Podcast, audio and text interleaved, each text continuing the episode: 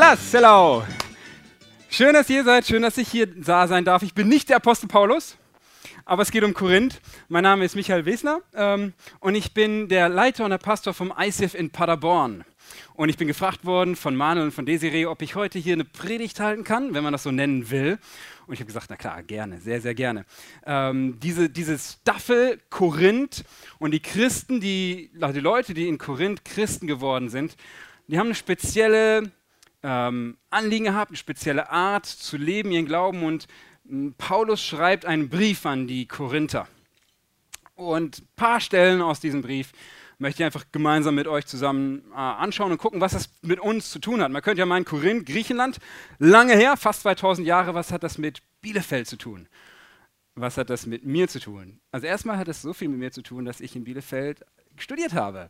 Das ist eine sehr schöne Zeit gewesen. Jetzt bin ich Lehrer für Sport und Geschichte, habe das hier an der Uni gemacht, habe diese Stadt hier genossen. Und ich habe festgestellt, dass Korinth und Bielefeld sehr verwandt sind miteinander.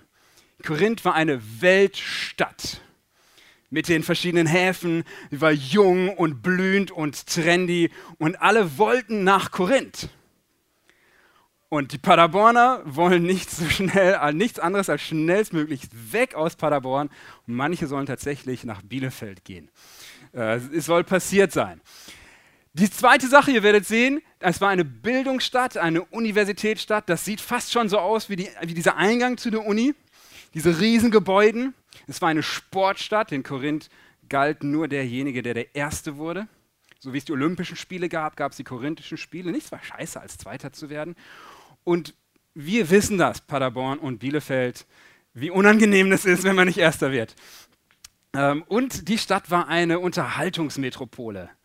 Ich finde, das sieht aus hier auf dem Bild wie, wie der neue Boulevard hinter dem Bahnhof, oder? Man geht die Treppen hoch, dann ist das Cinemax und die Korinther sind unterwegs und denken, wow, gehe ich ins Ishara, schön, oder gehe ich hier Theater. Und in so eine Stadt hinein kommt Paulus.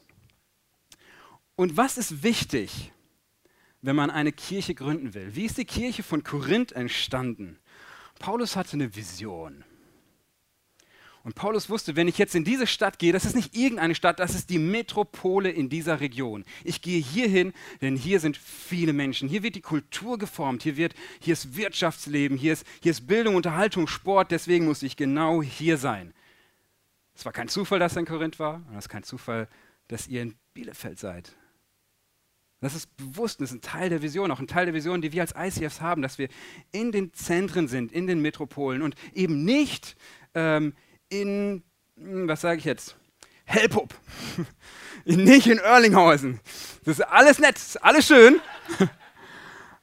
Aber das ist nicht dort, wo die Metropole dieser Region hier ist. Keine Frage. Das ist Bielefeld. Das zweite, man braucht ein Team. Er kommt dorthin und dort sind Leute, die heißen Priscilla und Aquila. Das sind so zwei Handwerker wie er auch. Zelte bauen die ähm, um zu überleben und Geld zu verdienen. Aber was sie eigentlich auf dem Herzen haben, ist, Menschen mit diesem Gott im Himmel bekannt zu machen. Und mit denen arbeitet er zusammen. Und natürlich, was brauchst du, um eine Kirche zu gründen? Man braucht den Kontakt zu Menschen. Sie treffen die auf den Straßen und in den Synagogen und äh, wenn aus der Synagoge werden sie rausgeschmissen. Da dürfen sie nicht weiter von Gott reden, von diesem Jesus, der gekommen ist, weil die Juden sagen, das ist nicht ganz unsere Theologie. Und dann sagen sie, dann reden wir mit allen anderen, die das gerne wissen möchten. Und dort kommen mehr und mehr Leute dazu. Und das nächste, was sie brauchen, ist ein Gebäude. Und dann gehen sie in das Haus neben der Synagoge und treffen sich dort. Was ziemlich cool ist eigentlich. Dort, wo sie rausgeflogen sind, dann gehen sie einfach direkt das Haus daneben. Und ich meine, ähnlich war es wahrscheinlich ja auch, als ihr gestartet habt hier. Die Frage, okay, wo gehen wir hin? Was ist ein guter Ort? Wo können wir Räume mieten, damit die Leute, die, die, die Gott neu erleben und Kirche neu erleben, zusammenkommen können? Und dann das letzte Multiplikation, dass einfach mehr und mehr Leute dazukommen. Und ihr habt das genauso erlebt, wo aus einer Celebration zwei Celebrations wurden und wie die Kirche wächst und wie Gottes Reich wächst und wie Menschen diesen Glauben an Gott zurückgeschenkt bekommen, wenn sie vielleicht mal hatten, aber dann verloren haben. Oder wo sie Hoffnung wieder neu in ihr Leben kriegen, weil sie das erste Mal diese Verbindung zu Gott überhaupt spüren in ihrem Leben. Und es ist genial, dass das bei euch passiert. Und ich glaube, wenn, wenn, wenn, wenn Paulus heute hier eine E-Mail an euch schreiben würde, an uns in der Region, ähm, dann würde er sich freuen, Und das sagt er bei den Korinthern genauso. Ich lese mal ein erstes Zitat vor. Dieses ist jetzt noch nicht direkt auf dem Screen, danach noch ein paar andere. Er sagt, immer wenn ich an euch denke, dann danke ich Gott dafür, dass er euch durch Jesus Christus seine unverdiente Gnade und seine Güte geschenkt hat. Hey, durch ihn seid ihr so reich geworden. Er hat euch mit allem so reich beschenkt. Und ihr habt die Botschaft, die ich euch verkündet habe, von Jesus Christus angenommen. Und das ist der Grund eures Glaubens geworden. Ihr habt gecheckt, wer Jesus ist. Und ich freue mich jedes Mal, wenn ich an euch denke. So positiv. Es ist so schön, wenn ich an euch denke. Und jetzt sagt er, ich bin ja weitergezogen, sagt Paulus, deswegen schreibe ich euch den Brief. Ne? Sonst wäre ich ja vor Ort. Und er sagt, eine Sache möchte ich gerne ansprechen. Ich hatte eine Vision. Wir haben das Team, Menschen sind dazugekommen. Wir haben Räume, Häuser gehabt, wo wir uns treffen konnten, Gebäude und es ist immer mehr geworden, Multiplikation. Ich möchte eine Sache zurück zum Anfang. Es geht um das Team. Und er sagt folgendes. Hey, liebe Brüder und Schwestern, im Auftrag unseres Herrn Jesus Christus möchte ich euch bitten, hört auf, euch zu streiten. Duldet keine Spaltung in der Gemeinde, sondern steht fest zusammen. Seid einig in allem, was ihr glaubt und entscheidet. Und er sagt, schaut, ihr habt, ein, ihr habt einen Herrn und es geht um eine Gemeinschaft und es geht um ein Team und es geht um einen Auftrag und das Ganze geht zusammen. Und ich glaube, letztes Mal hat der Typ, der hier war, ich kenne Josua, glaube ich, hieß er, ne? Äh, der hat über Jesus geredet. Das ist der eine Auftraggeber, der eine Herr, der von dem Paulus geredet hat, von dem wir reden. Und äh, ich möchte jetzt auf das eingehen, was Paulus sagt, seid ein Team. Er sagt im Auftrag von Jesus, okay, ne, bitte, bleibt eine Gemeinschaft. Ihr habt einen Glauben und ihr habt eine Ausrichtung. Er sagt, alles, was ihr glaubt und entscheidet, seid einig darin. Und zwei, drei Sätze weiter sagt ihr, pass mal auf, wovon ich eigentlich spreche, okay? Es soll einige bei euch geben, die sagen, wir gehören zu Paulus. Während andere erklären, wir halten uns an Apollos. Äh, und die Dritten meinen, nur was Petrus sagt, ist richtig. Und die letzte Gruppe behauptet schließlich, wir gehören allein zu Jesus Christus. Und er sagt, Jungs, er kommt nachher nochmal drauf zurück und sagt, äh, wenn, wenn, wenn nun einer unter euch sagt, oder wenn die einen unter euch sagen, ich gehöre zu Paulus und die anderen nicht zu Apollos, dann benehmt ihr euch, als hätte Christus euch nicht zu neuen Menschen gemacht. Wer ist denn schon Apollos oder wer ist Paulus, dass ihr euch deshalb streitet? Wir sind doch nur Diener Gottes, die durch, durch die ihr zum Glauben gekommen seid. Jeder von uns hat lediglich das getan, was ihm von Gott aufgetragen wurde. Um herauszufinden, was hier Interessantes passiert, muss man wissen, wovon er redet. Da sind Leute in der Gemeinde, die sagen, wir gehören zu der Fraktion Paulus. Paulus war der Typ, der vorangeht, der Pionier, der sagt, ich starte diese Kirche. Und das waren Leute, die wollten voran, die wollten, die wollten immer wieder Veränderung, was Neues, die wollten wachsen, die wollten vorwärts gehen, die hatten keine Schwierigkeiten, sich mit anderen zu streiten, die wollten sich auseinandersetzen mit den Leuten, die wollten noch eine Celebration starten und noch eine Location starten und weiter und voran. Und dann gab es andere, die sagten, mm, wir halten uns zu Apollos. Apollos war ein Typ, der kam, als Paulus ging.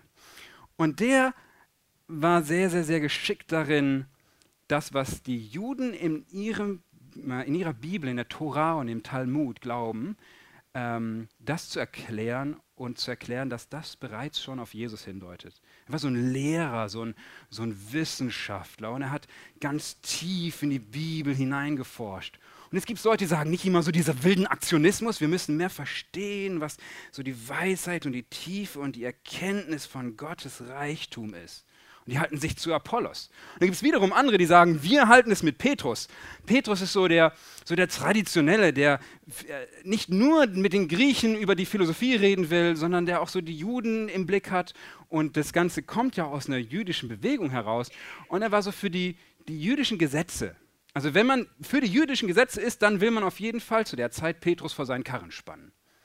Er sagt, schau, Petrus ist ja auch für die jüdische Beschneidung. Schnipp, schnapp, ab. Das sollten jetzt alle machen. Und dann sagt die, sagt die Paulus-Fraktion nie im Leben. Und die Apollos-Fraktion sagt, wir müssen erstmal gucken, was in der Bibel steht. Und die Petrus-Fraktion sagt, hey, das ist doch die Tradition schon immer gewesen. Und jetzt gibt es supergeile Gruppe, die sagt, hey, ihr seid alle so menschlich. Wir sind so die Geistlichen, so die Spirituellen. Wir sind so die Jesus-Fraktion. Wir sind so die Erleuchteten. Und Paulus sagt, Freunde, Ihr seid voll kein Team. Ihr seid so zerstritten untereinander. Jeder hat so seine eigene Interessengruppe und seine eigenen Interessen, die er durchdrücken will. Und so geht die Kirche kaputt. Das ist nicht gut. Und interessanterweise haben Soziologen herausgefunden, die sich Gemeinschaften angucken, ob das nun Fußballvereine sind, Kaninchenzüchtervereine, ähm, Kirchengruppen, wie auch immer, haben die festgestellt, dass es eine bestimmte Größe gibt. Bei Kirchen ist es meistens so zwischen 40 und 140 wo automatisch das passiert, was ja auch passiert ist. Es gibt verschiedene Gruppen und Fraktionen. Die einen sind so voll die Worshipper und die anderen wollen nicht immer so viel von dieser lauten Musik. Ich meine, es ist geil, wir im ICF haben gesagt, wir sind laut, so ist das, Punkt. Aber es kann sein, dass manche hier sind und sagen, hm, wann geht endlich der Gottesdienst, die Celebration richtig los? Wenn die Predigt startet. Und andere sagen, ah, das muss nicht immer so viel theoretisch sein. Und dann gibt es Leute, die sagen, wir möchten gerne so, ah, wir, wir möchten gerne, dass es uns gut geht, wir möchten uns gerne wohlfühlen. Das ist ein Fehler, wenn wir eine zweite Celebration starten. Und die anderen möchten vorangehen. Dann gibt es die Leute, die sagen, boah, wir müssen einfach irgendwie alle viel mehr so im Lobpreis drin sein und so im Lobpreis leben. Und andere sagen, nee, wir müssen vernünftig gucken, dass es vorangeht. Wir müssen schauen, was die nächsten Steps sind. Und jeder hat so sein Ding. Und das kann kritisch werden für ein Team. Und Paulus sagt hier, schau, ihr, ihr, geht so miteinander um, als ob, als ob ihr Jesus gar nicht kennen würdet. Hat euch noch gar nicht zu einem neuen Menschen gemacht. Und ich würde gerne ein, ein Stück tiefer noch gehen und sagen, wo kommt es eigentlich her? Ich glaube, dass jeder von uns eine Art hat, wie er tickt, aber ich glaube, dass in allen von uns auch ein Stück weit Neid drin steckt. Das ist jetzt eine krasse Aussage. Aber ich glaube, wenn wir mal ganz ehrlich sind, dass wir alle das auf eine Art und Weise kennen. Neid auf eine andere Person. Ich dachte lange Zeit, dass es bei mir nicht der Fall ist. Bis ich eine gute Definition gefunden habe von Neid. Neid heißt, wenn ich mich mit anderen vergleiche und es schlecht finde, dass ich, und es, ist, es, es mich ärgert, dass ich schlechter abschneide. Vergleichen ist der Anfang von Neid. Und Neid und Streit gibt Spaltung. Und ich merke, wie oft ich mich vergleiche. Und wie oft ich denke, warum sind die anderen alle jetzt beim Fußball gucken? und warum muss ich jetzt hier arbeiten? Warum sind die und dort und dort besser angesagt? Warum geht es mir so und so? Warum sind andere ICFs schon mit zwei Celebrations unterwegs und wir haben nur noch, noch bisher eine in Paderborn? Und ich, das ärgert mich. Und ich kenne das aber auch aus, aus, aus unserem ICF in Paderborn, wo man sich vergleicht und sagt, warum ist die Person viel schneller in die Band gekommen als ich? Ich musste ein halbes Jahr warten. Hä? Ist das nicht ungerecht? Eine andere Person sagt, warum hat der so viele Leute in seiner Kleingruppe, in seiner Small Group? Warum bei mir nur drei? Dass jemand anders sagt, warum überhaupt muss das alles so sein, wie, wie die das die ganze Zeit sagt? Warum wird nicht auch mal auf mich gehört? Und dass wir es vergleichen und schlechter abschneiden. Und wir würden nie sagen, nein, also neidisch bin ich auf gar keinen Fall. Aber es wurmt schon. Vielleicht ist es doch Neid. Dass ich gerne so sein möchte wie jemand anders, vielleicht den Einfluss haben möchte, vielleicht so musikalisch sein möchte, vielleicht so witzig sein möchte, vielleicht so angesagt sein möchte, vielleicht so intelligent wirken möchte, vielleicht so, so geistlich sein möchte, vielleicht so viel Kraft im Gebet haben möchte wie andere Personen. Und wir denken immer, warum kann ich das nicht, warum kann ich das nicht? Und Freunde, ganz viele Kirchengemeinden gehen daran kaputt. Und ich kenne ICF, was an Streit kaputt gegangen ist. Das ist echt bitter. Die haben sich am Ende gestritten. Denn von, von Neid kommt da noch Streit hinterher. Und Paulus sagt das ziemlich klar. Er sagt, hey, Neid und Streit, das ist das Schlimmste. Es geht alles dabei kaputt. Er sagt, und seid einig, einig in allem, was ihr glaubt. Das muss ganz klar sein, was wirklich die Sache ist, wofür wir einstehen. Und ich finde es so cool, dass es im ICF eine Sache gibt, wo wir sagen, dafür stehen wir ein. Und da sind wir so, da sind wir einfach easy mit. Das werden wir nicht festhalten und festlegen. Wir sind einig in dem, was wir glauben. Ähm, wir sind einig als ganzes ICF-Movement darin, dafür setzen wir uns ein, dass Jesus der Sohn Gottes ist. Da werden wir uns nicht drüber streiten, wenn jemand sagt, oh, wer weiß, ob Jesus wirklich damals gelebt hat und so. Hey, wir glauben, dass das, was in der Bibel steht, nicht nur für gläubige Leute überzeugend ist, sondern es tatsächlich eine historische Tatsache auch ist, dass Jesus gelebt hat. Und er hat von sich behauptet, er ist der Sohn Gottes und das glauben wir, dafür setzen wir uns ein. Wir glauben, dass Jesus der Weg zu Gott ist. Keine Frage. Dafür setzen wir uns ein. Wir glauben, dass die Bibel das inspirierte Buch von Gott ist. Dass das eine Sache ist, wo Gott sich uns zeigt. Dafür setzen wir uns ein. Wir glauben, dass es die Ewigkeit gibt, dass es ein Leben nach dem Tod gibt, dass es Himmel und Hölle gibt und dass es nicht egal ist, wie wir gelebt haben. Und dass es nicht egal ist, wie wir mit Jesus umgegangen sind. Dass er der Weg zu Gott ist. Das ist, was uns auch antreibt, dass wir Menschen in diese Beziehung zu Gott hineinführen möchten. Und wir glauben, und dafür stehen wir uns auch hin und sagen, kann man, das kann man gut oder schlecht finden, aber dafür stehen wir und sagen, wir glauben, dass zum Beispiel die Vorstellung von Gott über das Leben gut und richtig ist. Was er zum Beispiel in den zehn Geboten sagt. Und besonders häufig wird dann gefragt, wie ist das mit Sex? Wir sind für guten und häufigen Sex in der Ehe. So ist das. Wir sind dafür, dass es nur in der Ehe zwischen Mann und Frau ist, weil wir das aus der Bibel heraus sehen und für das Beste und Gesündeste auch halten. Und wir sind gegen Ehebruch, Seitensprünge, so einfach rumeiern. Und wenn ein junges Paar zu mir kommt und sagt, hey, wir sind im Herzen miteinander verheiratet, das zählt auch vor Gott, oder? Hm. Nee. ich glaube, dass Gott möchte, dass ihr euch ein lebenslanges Ja-Versprechen gibt. Im Moment ist es in Deutschland geregelt so, dass man zum Standesamt geht. Und wer möchte, darf natürlich auch in Weiß heiraten, keine Frage. Aber diese Verbindlichkeit einzustehen und sagen, ey, wir wollen ein Leben lang zusammen sein. Und ich glaube, und wir glauben im ICF, dass dieser Rahmen, diese die Ehe, dieses lebenslange Versprechen, das Schönste und Beste ist, um eine erfüllte Sexualität auszuleben. Wir glauben sogar, dass dort, wo das nicht passiert, und unsere Gesellschaft ist voll davon, dass es schmerzhaft auch ist. Trennung tun genauso weh. Und dass es so viel Verletzung gibt und so viel kaputte Beziehungen. Nun kann, nun kann es sein, dass, dass Leute extrem nervig finden, dass man so etwas sagt und dass man sagt, dass es in der Bibel stehen soll. Aber dafür setzen wir uns ein. Das würde ich wie eine geschlossene Hand tun und sagen, das ist, wofür wir stehen. Das ist nicht ausschließlich nur das, es gibt bestimmt auch noch andere Sachen, die wichtig sind, aber das sind mal fünf Punkte. Es gibt Dinge, für die wir einstehen, als ganzes ICF-Movement auch. Und dann gibt es Dinge, über die streiten wir nicht. Die sind einfach in der offenen Hand. Das kann man so sehen, das kann man anders sehen. Über diese Lehrmeinungen, so will ich es mal sagen, streiten wir nicht. Zum Beispiel die Frage, was ist Kirche oder was ist es nicht? Ist jetzt ICF eine Kirche oder muss es einen Turm haben? Haben wir ja mit Glocken drin. Haben wir nicht. Wann ist das eine Kirche? Müssen alle Generationen vertreten sein? Oder kann es auch jetzt schon, ist jetzt schon ICF eine Kirche? Da kann man sich streiten. Und wisst ihr was? Die ganzen, die sich Christen nennen, das sind ja eigentlich so Inhouse-Diskussionen. Die interessieren andere Leute gar nicht. Die können sich Christen ohne Ende stundenlang drüber streiten. Nächste Frage. Geistesgaben zum Beispiel. Das ist, wenn der Heilige Geist Leute übernatürlich begabt und manchmal ist es so, dass Leute in anderen Sprachen reden. Manche sagen jetzt, das müssen alle können. Andere sagen, das ist total gefährlich. Und es gibt total viele Mischungen dazwischen.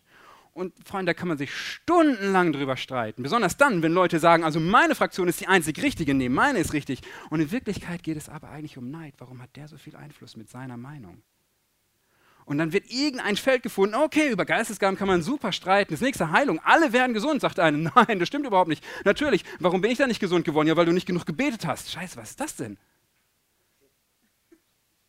Und man kann sich so kaputt machen an den Stellen. Sondern das ist in einer offenen Hand. Schau, ja, natürlich, wir beten dafür, dass Gott Heilung schenkt. Wir glauben das, wir glauben an das Übernatürliche. Ja, aber wir machen da kein, wir machen da nicht die Hand zu, wir machen da kein, äh, kein Gesetz draus. Wir glauben dafür. Und trotzdem, wenn jemand sagt, ich glaube nicht, dass alle gesund werden, hey, ist doch cool, herzlich willkommen. Ich kann dir trotzdem die Hand strecken und sagen, schön, dass du da bist, bist dabei. Dann die ganze Frage mit der Endzeit. Wann kommt Jesus wieder? Ist übrigens nicht ein Spleen von nur Christen.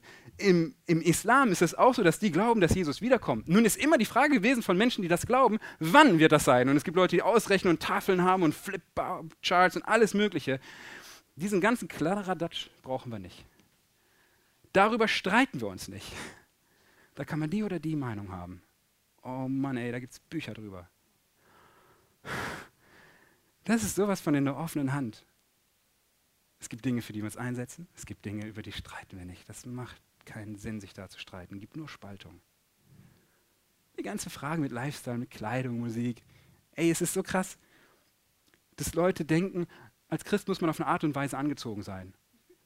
Und ich bin so froh darüber, dass wir im ICF keinen Wert darauf legen, ob man äußerlich wie ein Christ aussieht oder nicht.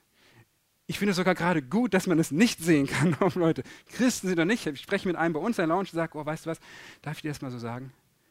Ich finde das so angenehm, dass du so wenig christlich bist. so wenig so ähm, verschoben oder schräg. Du bist so normal, so natürlich. Und sagte, ey, das ist das erste Mal, dass ich sowas in der Gemeinde höre. Dass ich bin in der Kirche gewesen und die haben zu mir gesagt, boah, du hast aber auch ein versoffenes Leben, oder? Und er sagte, ich habe ein scheiß Leben, ich habe so viel Müll gebaut. Und ich habe gesagt, weißt du, das ist so schön, dass ganz normale Menschen in eine Kirche reinkommen und Gott erleben und dass sich ihr Leben verändert, ohne dass sie jetzt gleich ihre, ihre, ihre Frisur ändern müssen. Darüber streiten wir nicht. Und wenn immer das passiert, dann wird es wichtig sein, hier, das ist, darf kein Streitthema werden. Denn Neid, das, was in uns drin ist, und Streit bringt Spaltung und zerstört. Und deswegen sagt Paulus an der Stelle, hey, seid einig in all dem, was ihr glaubt und was ihr entscheidet. Es gibt Dinge, für die stehen wir ein und es gibt Dinge, über die streiten wir gar nicht. Und kann sein, dass manche Kirchen daran kaputt gehen, weil sie über eine dumme, nebensächliche Sache sich zerstritten haben. Und meistens passiert das ja, wenn es erst auf dem Boden liegt, dann kommen andere hinterher und treten nochmal drauf und sagen, ihr seid so blöd, dass ihr euch streitet, ey. Ihr habt so keinen Peil. Und treten auch nochmal drauf. Und das ist so schade. Das ist so schade. Dabei ist heute Muttertag, oder? Und er sagt, es ist ein Glaube, eine Gemeinschaft, ein Glaube und es ist eine gemeinsame Ausrichtung. Paulus sagt an einer Stelle, schau, ihr streitet euch, wer wen getauft hat und wozu ihr gehört. Taufe an sich, ist für, nicht, an, für sich ist nicht schlecht. Aber ihr streitet, ich habe schon drei getauft, ja, ich habe schon 30 getauft, die gehören alle zu mir. Nein, die gehören zu mir, das ist meine Fraktion. Nee, die sind für Worship, die sind gegen Worship, die sind dafür, die sind dafür, die wollen Heilung, die wollen keine Heilung. Paulus sagt, Leute, Leute, Leute, Leute, es geht um eine Ausrichtung. Seid einig in allem, was ihr glaubt und entscheidet. Christus hat mich nicht beauftragt, Menschen zu taufen. Schau mal, die Ausrichtung ist wichtig, sondern zu, die rettende Botschaft zu verkünden. Darum geht es uns. Dass wir Menschen diese rettende Botschaft verkünden. Alles andere ist gut, alles andere gehört dazu, alles andere dient diesem einen Ziel, dieser einen Ausrichtung. Dann seid ihr ein Team, wenn ihr eine Ausrichtung habt. Und dann hilft es, Menschen zu in die persönliche Beziehung mit Jesus Christus kommen. Deswegen haben wir uns als ICFs auch gesagt, schau, das ist unser gemeinsames Ding. Wir helfen Menschen, eine persönliche Beziehung zu Jesus Christus aufzubauen. Alles andere ordnet sich dem unter. Es darf nie wichtiger sein, es darf nie zu Streit kommen. Und wie genial es ist, wenn man ein Team ist und eine Ausrichtung hat, wie schön es ist dann zu sehen, dass es wirklich erfolgreich ist. In der Bibel wird oft gesagt, wird das Bild von dem Baum genommen, der dann Frucht trägt. Oder vielleicht auch die Rosen, die dann verteilt werden. Ich bitte euch beide noch einmal kurz nach vorne für diese, für diese Veranschaulichung. Und folgendes wird passieren. Wie schön ist es? Yes, euer Applaus.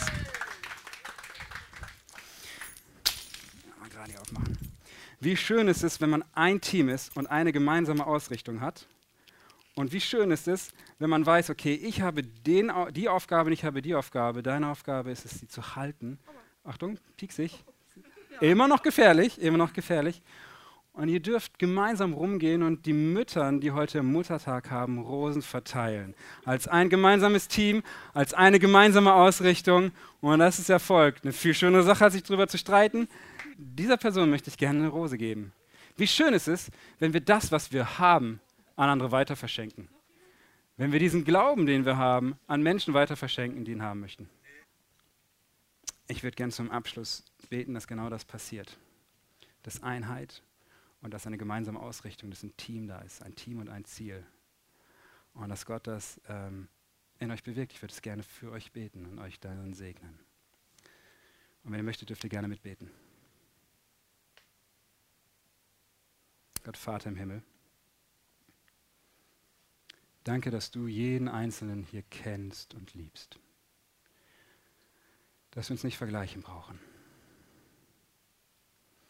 sondern dass jede Person hier genau so, wie sie ist, gut ist und richtig ist. Und danke, dass wir uns nicht streiten müssen über Nebensächlichkeiten.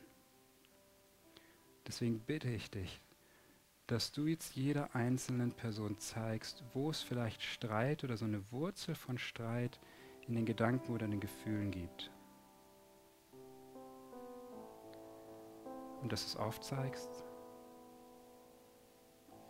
und dass du sagen kannst, das möchte ich nicht, lass uns das gemeinsam entfernen.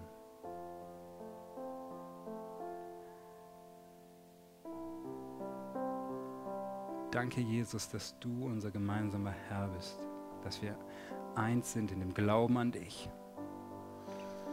Und dass du als, uns als Team zusammenstellst und das ICF Bielefeld als ein Team zusammenstellst, dass wir eine gemeinsame Ausrichtung bekommen und weiter leben und entwickeln, dass Menschen für dich gewonnen werden. Danke für die Vielfältigkeit. Danke für die unterschiedlichen Persönlichkeitsstile hier. Und danke, dass du diese Kirche formst.